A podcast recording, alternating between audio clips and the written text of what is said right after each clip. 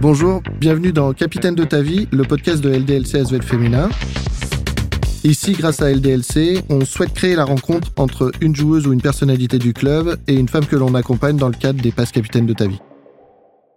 Aujourd'hui, j'ai la chance de me retrouver avec Marie-Sophie euh, Obama et, Laurent de la Clergerie. Euh, Laurent de la Clergerie qui nous accueille même dans ses locaux pour l'enregistrement de ce podcast. Alors, euh, c'est vrai que le, format habituel, c'est une joueuse et une personne qu'on accompagne dans le cadre des passes capitaines de ta vie. Mais on a souhaité et Laurent a mis en avant, a souhaité mettre en avant ses accompagnements dans le cadre de ces chaînes de podcast. Et du coup, on trouvait ça hyper intéressant de vous faire partager un petit moment avec nous. Merci beaucoup. Bonjour Marie-Sophie. Bonjour Laurent. Tout va bien?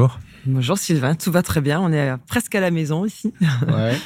Ouais, bah, bienvenue dans les locaux et puis bah on va en profiter pour raconter un petit peu tout ce qu'on a mis en place. Alors pour commencer, euh, tout le monde connaît euh, aujourd'hui Laurent de la Clergerie, Marie-Sophie, hein, tout le monde vous connaît. Est-ce que en, quelques mots, vous pourriez euh, expliquer bah, déjà effectivement qui vous êtes, comment vous vous êtes un peu construit jusqu'à aujourd'hui et qu'est-ce qui fait votre quotidien finalement? Bah en fait, euh, comment je me suis construit? Déjà, euh, être chef d'entreprise, c'était mon rêve depuis que j'étais gamin. J'ai même entrepris depuis la maternelle. En fait, j'ai toujours voulu faire ça. Euh, par contre, pas pour diriger et être le chef d'un gros truc qui est, mais vraiment pour m'amuser, dans un truc que, que je fais grandir. comme une plante qu'on fait pousser, bah voilà, faire grandir la plante et en faire quelque chose qui serait le plus grand possible. Et dans ce parcours, pour moi, c'était une évidence que euh, tout au long de mon parcours, ça devrait être quelque chose où je me plais, où les gens sont bien avec moi autour et que ce soit une histoire commune. Alors j'avais imaginé ça au départ d'ailleurs dans un contexte de la société simplement, faire grandir la société et puis finalement dans le temps, je me suis rendu compte qu'on pouvait aussi grandir avec d'autres partenaires autour. Alors c'est nous le partenaire quelque part, mais en même temps, c'est un jeu de on se complète. Une chose qui a grandi avec le temps aussi, c'est d'essayer de faire changer les choses, d'essayer de faire bouger les lignes. Parce que j'aime pas rester dans le cadre. Mmh. Et c'est un peu ça que je suis. C'est un peu ça que j'ai toujours essayé de construire. Toi, Marie-Sophie, aujourd'hui euh, président délégué de LDSC Asvel, je ne crois pas que c'était euh, une ambition au départ. Hein? Non, pas du tout. Euh, c'est vrai que ce sont plutôt des opportunités. Alors longtemps, j'ai rejeté un petit peu ce terme parce que je l'associe à forcément de l'opportunisme. Mais c'est vrai que ce sont bah, des rencontres et des moments de vie qui font que bah, même si on s'en sent pas capable, et on va en reparler, de ce syndrome de l'imposteur probablement, on s'en sent pas capable, mais j'ai toujours eu quelque part cette inspiration d'avancer, de, faire ce, ce, pas en avant. Et je pense que quand j'entends Laurent, on, a ça en commun quand même. J'ai jamais été euh, non plus euh, facile à classer quoi ou à accepter les moules et, ça c'est depuis toute petite. J'ai grandi dans un milieu rural, euh, ne serait-ce que même mon physique détonnait un petit peu. J'étais la plus grande, la plus costaud, la plus impulsive et c'est vrai que je me suis toujours sentie peut-être un petit peu en décalage, que ce soit dans les aspirations, dans, même dans la manière de faire les choses. Et je crois qu'il y, y, a cette quête un petit peu de pas de créer les moules, mais de changer les règles du jeu, quoi. Je crois qu'on se ressent, enfin, on se retrouve certainement pas Alors, ça me fait sourire ce que tu dis parce que moi j'avais deux ans d'avance et j'étais toujours le petit, le plus petit, le moins costaud. C'est là-dedans que vous vous ressemblez. Qui ne pouvait jamais jouer avec les autosports, donc on était un petit peu à l'opposé, mais finalement peut-être avec les mêmes histoires. En parallèle. Donc voilà, euh, c'est vrai qu'LDLC Azul Féminin, euh, c'est une aventure euh, amicale aussi. Et, encore une fois, je pense que le fait de changer les règles et d'imaginer de nouveaux cadres qui sont certainement pas rectangulaires, enfin voilà, ni trop rigides, ben, on a aussi en commun cette envie de le partager et puis de créer ces émulations collectives en fait qui permettent à chacun de grandir tout au long du chemin. Du coup, vous parlez du partenariat et des parcours qui se sont croisés. Et à un moment, effectivement, il y a eu une première rencontre. Est-ce qu'on pourrait, euh, je sais pas moi, évoquer un peu euh, qu'est-ce qui s'est passé entre cette première rencontre et euh, l'élément dans lequel on est aujourd'hui, c'est-à-dire un, un fort qui nous accueille dans ses locaux, que ce soit pour les séminaires de rentrée ou tout un. il y a vraiment plus qu'un partenariat? Ça s'est fait en plusieurs temps. Dans un premier temps, on a suivi l'équipe parce que bah, on était euh, partenaire des garçons. Puis je regardais l'équipe grandir, donc euh, ça s'appelait Lasvel tout court. Euh, oui, c'est ça. Mais j'allais au match. Je me rappelle du premier match décisif où ça aurait pu tout faire basculer dans l'histoire. Mais on, on, regardait ça loin. Et en fait, on avait de l'autre côté construit partenariat naming avec Lasvel masculin. Et euh, un soir qui n'était pas une des meilleures années d'LDLC, je me suis dit, en regardant le match de l'Asvel masculin, pour le coup, mais en fait, c'est pas logique. On a LDLC Asvel d'un côté, on a l'Asvel de l'autre. Il faut aligner tout. Bon, je savais pas si LDLC avait les moyens de payer. C'était pas une bonne année pour LDLC. mais je me suis dit, mais c'est pas logique. J'aurais pu aller voir Tony ou j'aurais pu aller voir Marie-Sophie, leur en parler. Non, j'ai attendu un moment qu'ils soient assis tous les deux ensemble. Et je suis arrivé, j'ai dit, est-ce que je peux vous parler? Il me fait, oui, bien sûr, Laurent, tu peux, tu peux nous parler, il n'y a pas de souci. Je dis, bah, est-ce que ça vous dirait euh, que euh, on appelle l'Asvel féminin LDLC Asvel et on regardait, genre, bah, en fait, on n'aurait jamais osé te le demander. Ah bah. ouais, parce que moi, en fait, c'est ça, c'est que déjà, euh, bien consciente de tout l'investissement euh, de LDLC auprès de l'ASVEL, donc euh, masculin, des garçons, je veux dire reconnaissante par, par procuration, hein, quelque part, et vraiment l'idée de se dire, nous, quand on est arrivé, il fallait vraiment que on réfléchisse à un développement et un chemin qui soit le nôtre et, et que l'on ne soit pas là à essayer de gratter à la porte de tout ce que les garçons avaient construit en définitive. Donc, j'ai même envie de dire euh, voilà beaucoup de convivialité. C'est vrai que Laurent avait euh, souffert avec nous dès la reprise du club en 2017 quand on a connu ce match décisif qui nous a permis de rester en première division. Donc il était là, mais euh, à aucun moment en fait on a abordé un quelconque partenariat parce que c'était déjà formidable qu'ils suivent quelque part la famille et de manière très significative. Donc quand il nous a dit ça, je sais, on était après un match au VIP des garçons et, et en fait c'est bien qu'on soit assis parce que si on faisait LDLC le féminin, euh, ben oui, mais euh, t'es sûr? Et voilà, et c'est vrai que c'était euh, en même temps assez. Euh, ouais, tout à fait. Et j'étais vraiment tellement dans une notion où je savais pas vraiment si. je leur avais dit bon, bon, alors par contre financièrement on verra, on s'arrangera. Il m'avait dit non, non, mais t'inquiète pas, Laurent, on va trouver une solution. Et puis voilà, on a fait le partenariat et, et puis on est allé encore plus loin, tu dis la suite. Parce qu'en fait, bah, après, dans les convictions, dans tout ce qu'on mettait en place, dans ce que tu mettais en place, je me suis dit, OK, il est en train de parler de la place de la femme qui est pas à sa place, etc. Et puis nous, on paye euh, pas cher les filles comparé aux garçons, ce qui est presque naturel dans le sport pour des raisons d'éco médiatique, de plein d'autres choses. Mmh. Je me suis dit, mais si on reste dans ce monde-là, bah, on donnera jamais la chance. Et donc là, c'est la deuxième surprise qu'elle a eu le jour où je suis arrivé et où, pour le coup, j'avais encore les, deux équipes en face de moi et que j'ai dit euh, à Marie-Sophie, en l'occurrence, écoute, euh, on va faire un énorme effort. Déjà, on va rentrer dans les parts du club pour financer et aider, mais surtout, on va aligner le contrat garçon avec le contrat fille parce que on parle d'égalité homme-femme tous les jours, on parle de plein de choses, et en fait, dans le sport, on n'y est pas du tout. Donc, il n'y a pas de raison qu'on en reste là et on va bouger. Et j'ai dit à Gaëtan de l'autre côté, bah, non, toi, t'as rien, puisque je. Là, je suis parti en courant, hein, avec mon gilet pare-balles.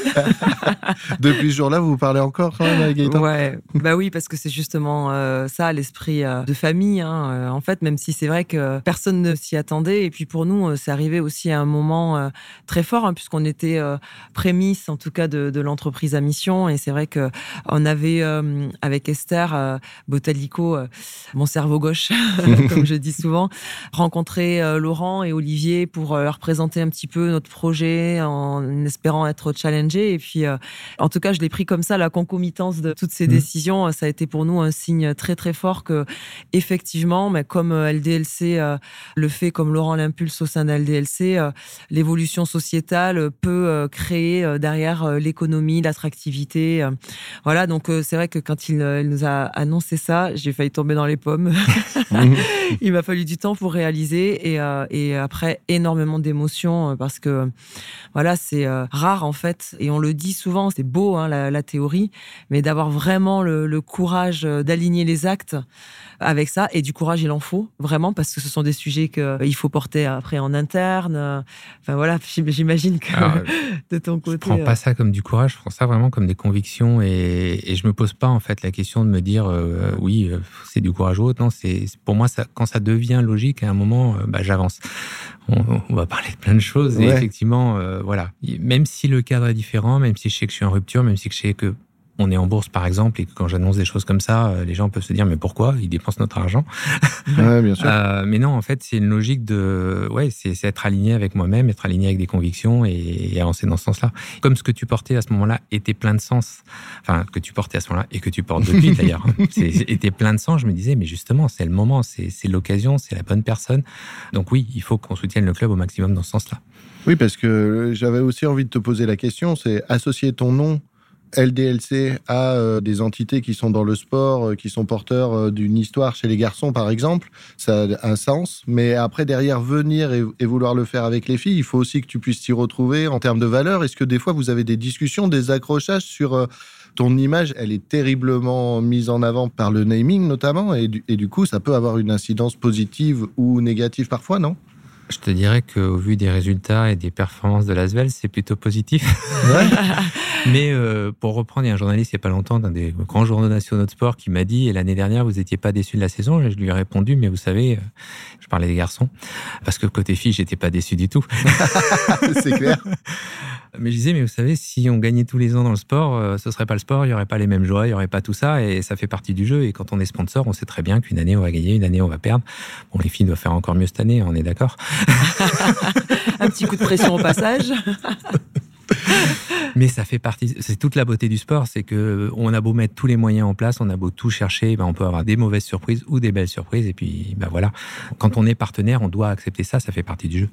Et nous, c'est vrai que, alors, quels que soient les, niveaux de partenariat euh, et la visibilité aussi que les partenaires ont, euh, on essaie vraiment de s'assurer que dans la réciprocité, euh, ils puissent s'y retrouver, que ce soit pas justement que du sponsoring à sens unique, mais, mais voilà, qu'il y ait une légitimité aussi, quelle qu'elle soit, en interne et que les partenaires soient fiers d'associer leur nom à notre image. Mais là, dans le cadre du naming, c'est limite identitaire. Et ce qu'il y a de formidable, c'est que ça nous donne une voix, en fait, pour nous. C'est un engagement euh, qui va bien au-delà de nos propres, euh, pas intérêts, mais euh, le souci que l'on peut avoir pour nous-mêmes de, pouvoir rayonner. C'est que là, un peu, j'ai envie de dire, comme on se dit qu'on doit être garant aussi d'une belle image pour Tony, bah, c'est pareil pour LDLC, en fait. Mmh. ça nous oblige encore plus. C'est pas de la pression parce que bah, Laurent, il, voilà, il l'a dit, il y en a certains partenaires qui, après les matchs, appellent et disent, mais alors, si, ça, ça. Et c'est vrai qu'avec Laurent, c'est jamais comme ça parce que ben, il intègre, mais je pense que c'est vraiment le chemin de l'entreprise entrepreneur aussi. Euh, il intègre que ben, il y a des bas euh, pour pouvoir connaître des hauts. Donc, euh, ben, le, soutien au niveau sportif, il est total. Mais pour nous, l'engagement, l'application et, tout ce que l'on fait, on, sait que quelque part, on, embarque LDLC dans notre galère. Je, je, suis une petite ironie dans l'emploi de ce terme, mais c'est vraiment important. Et, ce que je comprends, hein, Laurent, c'est qu'il y a beaucoup d'instinct derrière tout ça, avec une réflexion qui est plus sur les, valeurs et sur la façon dont tu le construis. C'est-à-dire qu'il y, a des enjeux marketing aussi qui sont euh, évidents, mais c'est pas le, c'est pas la priorité. Il y a rien qui est fait dans ce sens-là. C'est exactement, c'est pas la priorité. Je vais être transparent. Quand on investit autant sur l'asvel féminin, c'est pas le marketing qui va revenir derrière. C'est, un vrai geste fort euh, parce que non, je récupérerai pas ce que j'ai investi en termes de marketing derrière. C'est vraiment ce, ce sentiment de vouloir changer des choses et de faire bouger bouger un indicateur. Et tu dis instinct, l'instinct, c'est le moment où je vais penser à l'idée, après je réfléchis. Souvent, des gens ont l'impression que j'ai des idées et que je les mets en place et que c'est arrivé en 24 heures. Pendant ces 24 heures, parce que ça arrive en 24 heures, j'ai énormément réfléchi avant de me dire euh, j'y vais. Oui, bien sûr. Euh, mais ça va très vite parce que oui, effectivement, je prends pas euh, trois mois à me dire est-ce que j'ai raison, est-ce que j'ai tort? Après, on a un extraterrestre, hein, je veux dire, ça mouline très très vite. le moteur, quand même, dessous est très puissant hein, chez, chez, Laurent. Mais... Quand je pars sur un projet, je vais passer deux, un, deux, trois jours à fond dessus. Quand ça a été le jour où je suis venu te voir pour le naming, ça a pris une heure, mais c'est vraiment l'idée m'est arrivée pendant le match. C'est-à-dire que ah m'est arrivée pendant le match, j'ai ruminé le truc dans ma tête pendant le match et je suis allé à la fin du match les voir pour leur dire, au fait, on fait, on fait ça. Euh, l'idée euh, d'investir autant que les garçons, là, je l'avais un peu plus mariné dans ma tête en me disant oui, mais en fait, c'était tellement une évidence que euh, on peut le faire cette année. Enfin, on était dans des situations financières bien meilleures qu'au moment où on a commencé à travailler ensemble. je me suis dit, mais oui, on réfléchit. Enfin, y a, au contraire, faut y aller, faut faire bouger les lignes.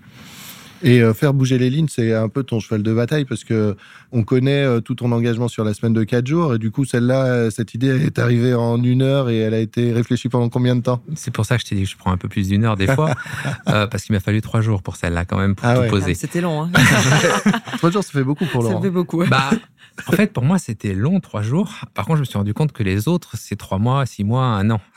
je me dis, oui, tu réfléchis, enfin, tu vas peut-être un peu plus vite entre le moment où tu as tes doutes et le moment où tu te dis j'y vais, je fonce. Mais voilà, même quand je prends cette décision, je prends quand même le temps, à mon échelle, mais le temps d'y réfléchir et de me dire est-ce que c'est faisable, est-ce que c'est possible, est-ce que par rapport à la boîte, je vais pas tout basculer? Les conséquences de l'image, parce que tu prends les quatre jours, il y a des tas de conséquences positives, mais je me suis dit, euh, si tu passes aux quatre jours, tous tes clients pro, ils vont plus vouloir travailler avec toi parce que tu fous le bordel.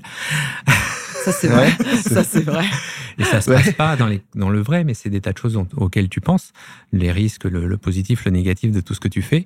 Euh, et puis à un moment, tu dis, oui, mais enfin, par rapport à ce que j'apporte, bah, j'y vais et puis je verrai bien. Et je, je suis pas en train de mettre les choses en péril parce que je, à aucun moment dans une décision que je prends, je suis complètement casse-cou. C'est-à-dire que je sais qu'il y a un risque, mais je me dis, bon, le risque, il va pas tout faire basculer. Par contre, c'est clair que ça a tendance à casser des lignes dont beaucoup se refusent à les entendre au départ et à les faire réfléchir dessus dans ce que tu dis, il y a le risque euh, effectivement euh, négatif, mais le risque positif et cette espèce d'émerveillement aussi sur le chemin hein, quand on, fait bouger les lignes et qu'on s'aventure euh, sur des sentiers qui sont pas encore forcément bien débroussaillés. Mais on se rend compte aussi que, enfin nous on le voit et moi je peux le voir modestement aussi dans notre aventure, notre chemin entrepreneurial, quoi, derrière l'aventure sportive, c'est les rencontres en fait et, la surprise. Enfin pour en avoir discuté et c'est là aussi où tu vois le côté un petit peu mentor que LDLC peut avoir euh, pour LDLC Asvel Féminin. Quand tu m'avais témoigné peu de temps après que le moment où tu as décidé de nous proposer de, de namer aussi euh, l'Asvel Féminin, c'était euh, franchement pas du tout le moment économiquement parlant le plus opportun. Et puis après, donc que dans le chemin et l'histoire de, LDLC, la dynamique positive s'est réinstallée et tout ça. Mais moi, ce sont des choses que je me dis très très souvent et que je me suis souvent rappelé quand on a eu nous aussi des années un petit peu plus difficiles parce que c'est vrai que l'année passée a été euh, couronnée de succès, mais euh, elle a succédé à des années beaucoup plus difficiles. Mais non, c'est de se dire qu'il y a un moment où, euh, en fait, on peut trouver 15 000 raisons de, ne pas impulser les choses parce que, ben non, c'est pas rationnel, parce que certains vont pas comprendre ou parce qu'on prend le risque de d'échouer en fait mmh. en filigrane mais en définitive on prend aussi le risque de de, de réussir et surtout d'être émerveillé quoi sur ce chemin tu reprends le sujet de la semaine de 4 jours, euh, les conséquences et tout ce qui s'est passé et tout ce que j'ai vu après, je ne l'ai pas imaginé un quart de seconde au départ. Euh, moi, quand je suis parti dans ce projet, à la fin de ma, mon raisonnement, j'étais parti dans le truc où je me dis, bon, ok, ça me coûte 5% de la masse salariale de mettre ça en place. Donc c'est un coût. Est-ce que je suis mmh. prêt à payer? Oui. Toujours un côté un peu fou et je paye pour voir. Et j'y vais. Et c'est parce que j'ai été mm. prêt à accepter ce risque que finalement je me suis rendu compte que c'était tout le contraire. J'avais changé la vie de mes équipes et en plus économiquement pour l'entreprise, c'était une économie finalement. Mais je ne l'aurais jamais su si je m'étais arrêté à ça coûte 5%, c'est trop cher, je laisse tomber. Mm. Et c'est ça aujourd'hui d'ailleurs. Si j'en parle aujourd'hui, c'est parce que je me suis rendu compte que l'équation économique, elle est économe pour l'entreprise et en plus qu'elle change complètement la vie des gens. Et je me suis dit, mais c'est pas possible. Quand tu un truc comme ça, il faut que les autres comprennent qu'ils vont apporter du bien-être et qu'en plus ils vont aider leur entreprise à se porter mieux. Donc euh, je vois même pas pourquoi on le met pas en place partout. Enfin non, c'est pas tout à fait vrai. Il y a des secteurs, c'est peut-être plus compliqué, mais qu'en tout cas, il y a plein d'entreprises qui pourraient bouger. Et du coup, tu deviens influenceur finalement sur les modèles et sur la construction d'un modèle RH euh, un peu novateur. Alors ça, ça a été un gros changement parce que Marie-Sophie, qui me connaît depuis longtemps, le sait. J'étais plutôt introverti avant. Prendre la parole, c'était pas pour moi. D'ailleurs, les deux ou trois fois, j'ai dû prendre la parole à Lasvel à l'époque, j'aimais pas du tout. oui, ça sortait bien quand même. Hein oui, j'y arrivais à la fin, mais c'était pas mon truc. Et donc, quand j'ai dû commencer à sortir, j'allais dire même à faire des podcasts ou d'autres choses pour parler de ça, bah, j'étais pas forcément à l'aise au départ.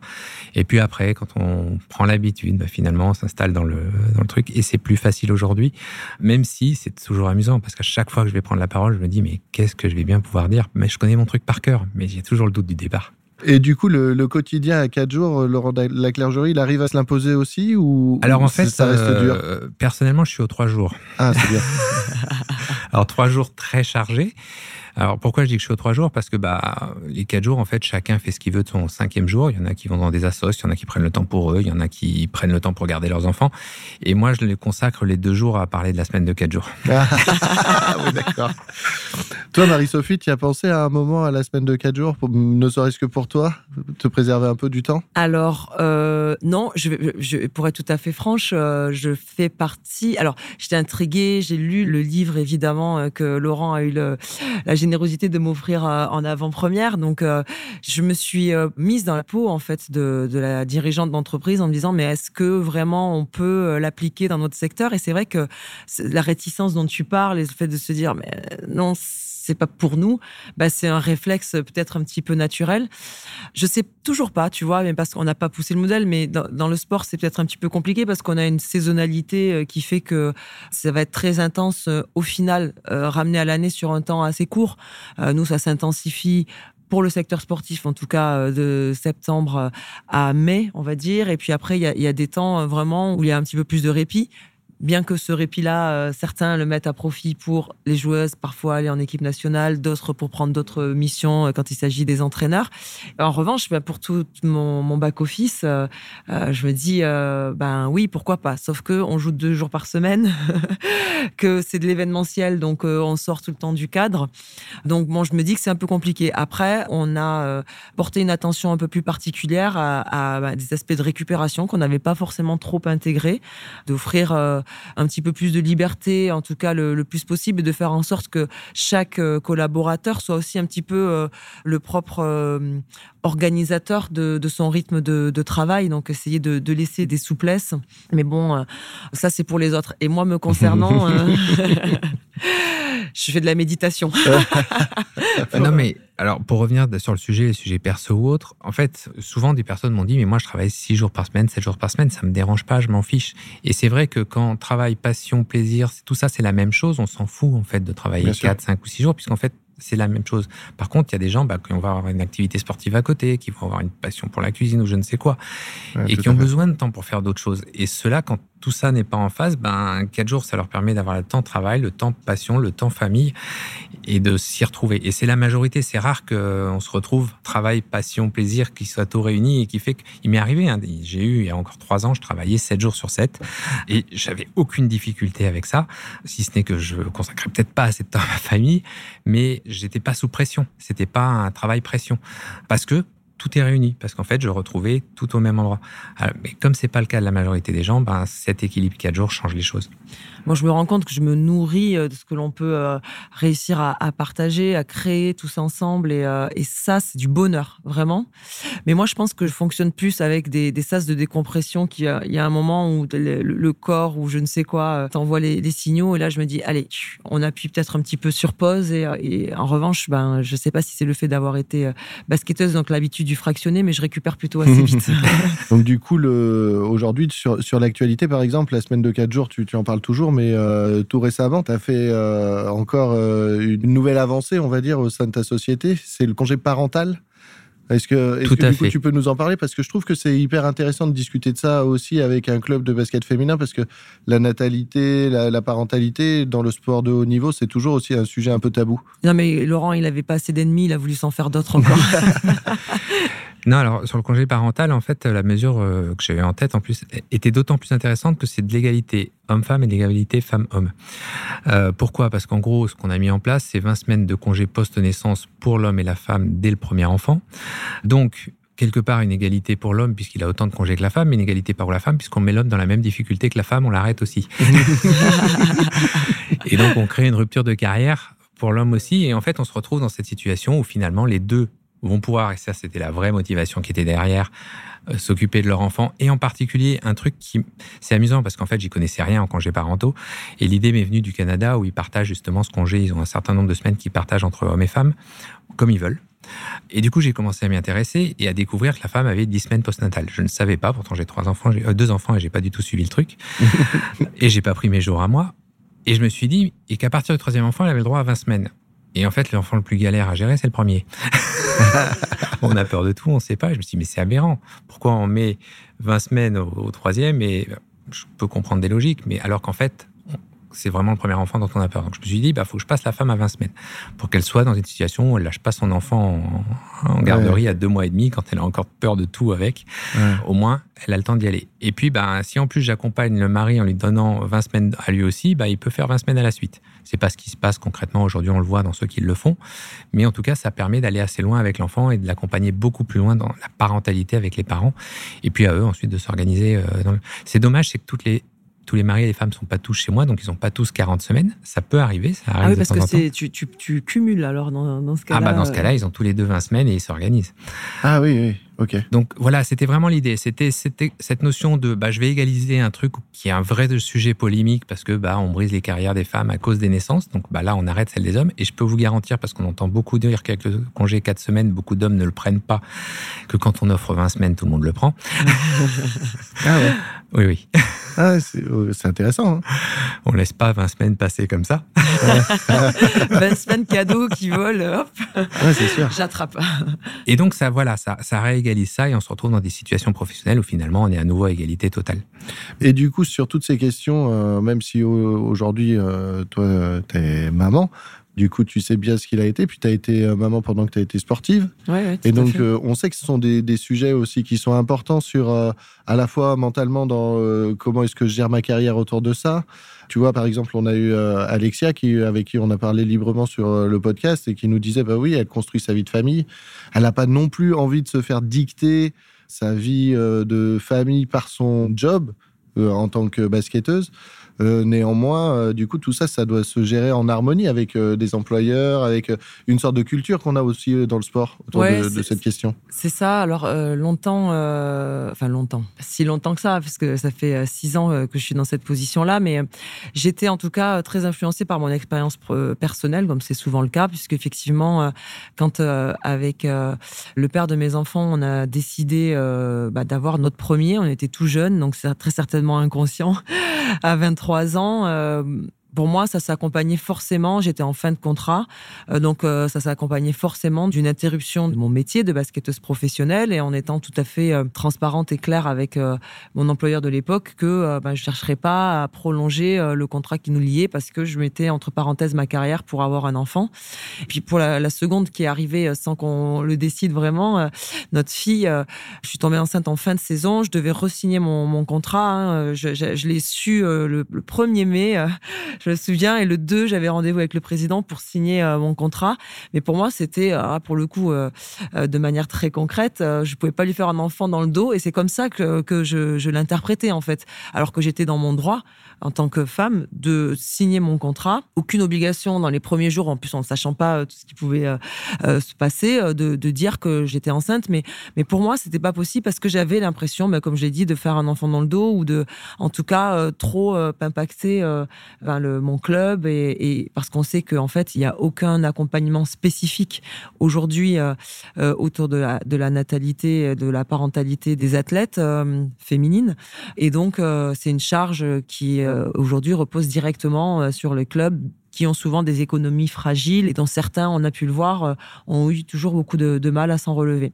Donc voilà, c'est ce que l'on travaille euh, au niveau des discussions euh, paritaires que l'on peut avoir avec les, syndicats des joueuses et, et des coachs pour enfin, je l'espère, aboutir à, à- un accord sectoriel, un accord de branche qui va nous permettre d'aller un petit peu plus loin que ce que le cadre de la Convention collective nationale du sport prévoit et d'avoir justement cet environnement-là qui soit favorable et qui fasse que ce, ce ne soit plus un tabou. Et toi, Laurent, du coup, quand tu entends ça, parce que euh, effectivement, c'est problématique. euh, Maintenant, tu es impliqué dans le sport par l'intermédiaire de tes deux clubs. Quel regard tu portes? Tu viens de poser euh, 20 semaines à tous les, à tous les salariés. euh, On est mal, qui- patron, qui on est mal. C'est intéressant parce que peut-être qu'il faut une idée euh, de Laurent de la Clergerie derrière tout ça. Donc, quand j'entends ça, je me dis bah, euh, que c'est très bien que j'ai aligné déjà le sponsoring homme-femme, Mais Qui non, mais permet- typiquement. typiquement de financer ce genre de. Puisque finalement, il y a un désavantage clair d'une équipe féminine par rapport à une équipe masculine euh, dans le financement de l'équipe. Et donc, si on n'arrive pas à des moments à compenser ça, par le sponsoring et tout ce qu'il y a autour, ben, effectivement, ça devient très compliqué. Pour compléter, pardon, juste je te coupe, c'est que c'est exactement ça en fait. L'enjeu, c'est que les, les sponsorings sont en général euh, euh, très courts, d'une une très courte durée. Et ce qu'il faut dire quand même, c'est que non seulement euh, Laurent a, a- a aligné, mais en plus on est parti sur de l'ultra pluriannuel, Mm. sur une durée de, de 5 ans, qui nous permet effectivement aujourd'hui euh, ben, d'être beaucoup plus euh, serein par rapport à, à l'équilibre économique de, de l'équipe. Si jamais, ben, d'aventure, on a une joueuse qui tombe enceinte et que derrière, nos résultats sportifs, peut-être, potentiellement, peuvent s'en Mm. retrouver impactés. Pour moi, du coup, c'est plein de sens d'aller dans ce sens-là, d'essayer de se dire, bah oui, mais de mon côté, sponsor, c'est peut-être des choses qu'on doit prendre en compte et en se disant, bah oui, une équipe féminine, peut-être que c'est un peu moins de visibilité, peut-être que ça coûte plus cher, mais ça fait partie aussi de ça, de, se battre sur cette notion d'égalité homme-femme. Du coup, alors j'entends hein, le, positionnement pour l'égalité homme-femme et effectivement toutes ces questions-là. Mais est-ce que toi, par exemple, tu pourrais euh, avoir un positionnement autour justement du sport, c'est-à-dire que je sais que tu aimes bouger les lignes, et de, je sais pas comment, euh, tu pourrais nous sortir une idée du chapeau qui permettrait justement de garantir un petit peu plus de, prise en compte de ces questions-là sur le sport féminin? C'est une bonne question. Je vais y réfléchir, je vais mettre ah, ça y est, tu lui, as remis une petite pièce. Oh mince, oh mince, attends, tu me prépares avant hein, de faire des annonces.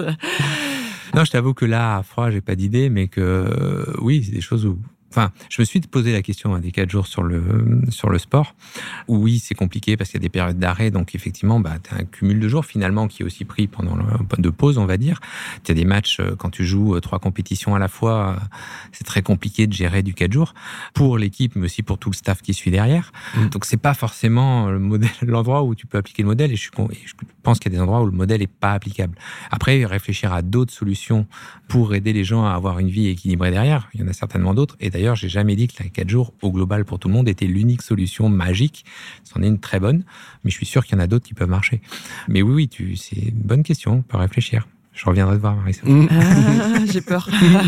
non, mais je pense qu'il y a, y, y aussi, euh, pour remettre dans un contexte un petit peu plus euh, global, la carrière d'un commercial, d'un, j'en sais rien, d'un comptable ou autre, elle est plus longue quand même que la carrière d'un sportif. Et l'impact de 20 semaines, quand on ramène ça à l'échelle temps euh, de, de, la longueur d'une carrière de, de, sportif professionnel, n'est pas le même non plus.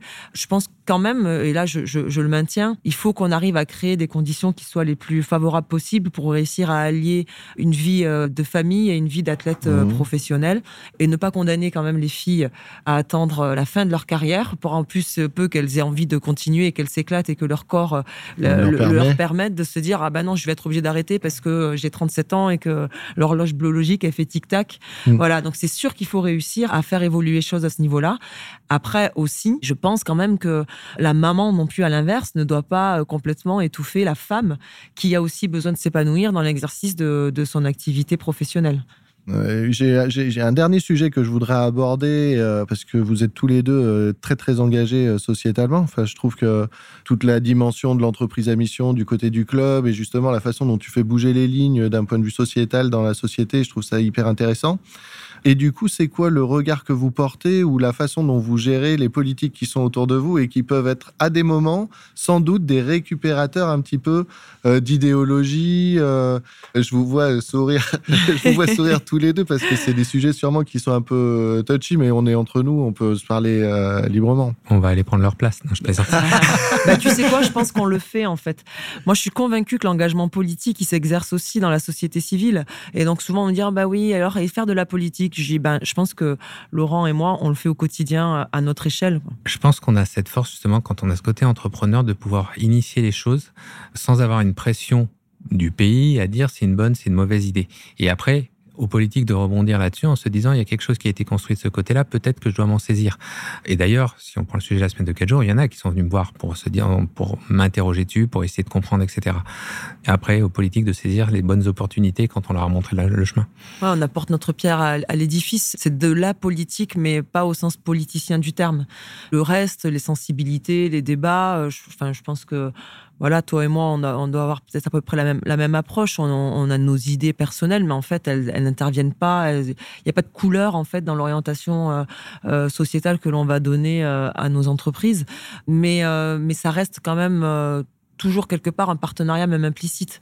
Euh, comme tu dis, est-ce qu'ils embrassent ou pas? Est-ce qu'à un moment donné aussi on peut se faire euh, le relais de volonté euh, politique, mais qui sans pour autant forcément avoir les moyens et quelque part bah, les acteurs de la société civile et, et moi je pense qu'encore plus un, club de sport, même si on est une structure privée, on reste quand même ambassadeur d'un territoire. On est soutenu quand même par la collectivité aussi.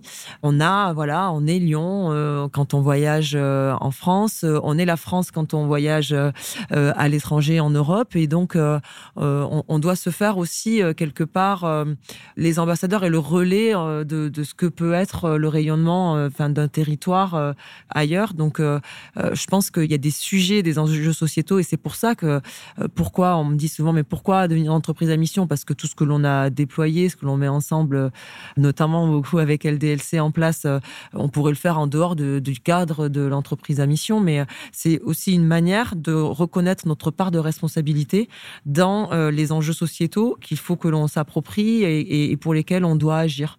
Donc c'est une manière, je pense aussi, de comprendre que la chose publique, elle est euh, pas complètement déconnectée de notre ambition et, de, des actions que l'on doit porter, ou de la même de se dire que euh, il faut qu'on ramène la coupe à la maison. Mmh. Je te dirais que oui, quand on rentre dans ces débats, on a aussi envie de changer les choses. On sait que c'est pas nous qui allons les changer directement, mais si on est l'impulseur, on en sera content. Et c'est un petit peu l'idée de l'entreprise à mission, c'est d'être impulseur d'un mouvement, mais euh, c'est parce qu'il y a ce mouvement que peut-être que ça ira encore plus loin. D'où l'idée d'appeler nos partenaires euh, qui s'engagent dans l'entreprise à mission les impulseurs. Merci Laurent. Et du coup, euh, quand on parle de justement, bah, là tu me tends une perche, le l'avenir, les perspectives, comment vous voyez les choses sur du moyen terme, sur du court terme, que ce soit pour euh, LDLC, que ce soit pour euh, le club euh, MS ou que ce soit justement dans le, dans le cadre du partenariat. On a compris qu'on était parti pour un long chemin ensemble. Tout ça derrière, ça doit rester du plaisir. Donc je te dirais, l'avenir, c'est de continuer à s'amuser. Après, on, fait bouger les lignes parce qu'on est avec nos convictions et nos envies et qu'on et, qu'on sort du cadre mhm. et qu'on se dit pas euh, il y a une barrière, il y a quelque chose. Non, si on, a le sentiment qu'on peut bouger, on va tenter de faire bouger, on va tenter de pousser les murs. Mais tout ça, ça doit rester du plaisir et c'est ça le plus important. Ouais, c'est ça, c'est qu'il n'y a rien de prémédité en fait hein, dans, dans l'action. Je pense qu'il y a peut-être une passion. Euh, peut-être un, ou un stéthoscope géant euh, qui nous permet de, peut-être de prendre le pouls. Mais je pense que déjà s'attacher à, bien faire vivre euh, les convictions euh, que l'on porte et, et c'est ça, c'est, le sourire quoi en fait. C'est plus que possible donner donner du, sourire. En tout cas, nous au niveau du, club de basket, même quand on est dans des périodes qui sont un petit peu plus difficiles, ça voilà, ça reste du partage. c'est le temps présent. voilà, autrement dit, c'est exactement ça.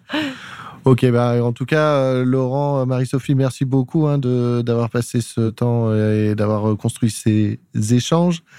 On pourrait en parler pendant des heures parce que tous les sujets évoqués sont passionnants et on sent que vous avez beaucoup de ressources derrière et envie d'échanger. Pour la saison 2 des podcasts. Voilà, c'est ça. On fera, on fera, une saison 2 et on verra justement sur la mise en place des nouveaux outils et comment est-ce que toi, tu as réussi à les appliquer dans le monde du sport. En tout cas, merci beaucoup et je vous souhaite le meilleur pour la suite. Merci. Merci Sylvain. Merci Sylvain.